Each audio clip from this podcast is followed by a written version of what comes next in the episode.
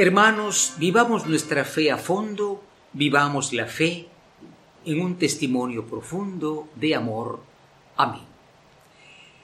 Naturalmente, en este sexto domingo del tiempo ordinario, continuamos con esta enseñanza de Cristo acerca de lo que es la vida cristiana. La vida cristiana es aquella que no busca el mínimo, sino el máximo. La vida cristiana es un camino radical. Radical viene de raíz, no la superficie, lo que se ve, lo que se aparenta, sino aquello que está profundamente arraigado. Evidentemente, hermanos, pues esto pasa ante todo por una decisión. Nadie puede ser radical sino aquel que se decide a fondo. Dice por eso el libro hoy del eclesiástico, un libro que no está en la Biblia protestante, dice, mm, pues elige ciertamente el camino de Dios y apártate del mal. También el libro de Deuteronomio, ustedes lo saben, así lo, así lo propone, ¿no? Siempre estamos delante de una decisión. Pero media vez decidido un camino, hemos de poner no nuestras fuerzas, porque nuestras fuerzas no nos salvan, somos salvados por la gracia, pero esa gracia pide una respuesta. Es decir, evidentemente la fe y las obras siempre van juntas. Vivo por la gracia de Dios, pero respondo con una vida nueva. Por eso el Salmo 118 dice hoy, dichoso el que vive la voluntad del Señor, el que va por sus caminos, el que cumple sus mandamientos. Es un salmo muy hermoso porque ciertamente mm, se nos habla de una dicha, dichoso dice no, pero depende también de nosotros esa decisión de ser a fondo cristianos. San Pablo nos em, previene la carta a los Corintios diciendo, los que dominan este mundo no conocen el misterio de Dios. Él habla de una sabiduría. La sabiduría era buscada por los científicos, por los filósofos, y decían saber, conocer ya es tener. Nosotros sabemos que el amor no se puede quedar en un conocimiento, en una idea, como decía Papa Benedicto XVI.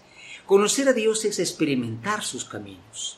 Pero es como quien va al mar y, quiere probar el mar, pero solo se queda en la orilla, pues tocando un poco las olas que llegan. Hay que profundizar en el mar. Jesucristo vivió a fondo su amor al Padre, cumpliendo a fondo la voluntad del Padre. Es por eso que nos sorprendemos lo que dice el Evangelio. No he venido a quitar la ley, sino a darle toda su plenitud. Lutero no gustaba mucho de este Evangelio de Mateo.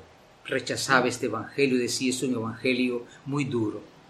Recuerden que Lutero pues propone una fe de entrega, de alegría, un salto de adrenalina. Eh, sí, pues esto puede ser un momento de impresión, pero bajar todos los días a cumplir la voluntad de Dios es otra cosa. En las cosas cotidianas, en la agenda cotidiana, ser de los que buscan no solamente no hacer lo malo, sino hacer mucho lo bien. Por eso dice, no es que no se deba matar, ni siquiera se debe odiar. No solo no se debe cometer adulterio, sino tampoco tener malos deseos. No solo no se debe no jurar, sino poner a Dios y su voluntad primero, porque jurar es hacerse uno el más importante delante de Dios. Vivamos nuestra fe a fondo. Tenemos el ejemplo de los santos que el mundo no comprendía, porque dejaban todo, porque perdonaban, porque hacían el bien olvidándose de sí mismos. Por eso son importantes los santos en la iglesia. Uno es el santo, Dios y Jesucristo, su Hijo. Pero estos hermanos, como María misma, ¿no?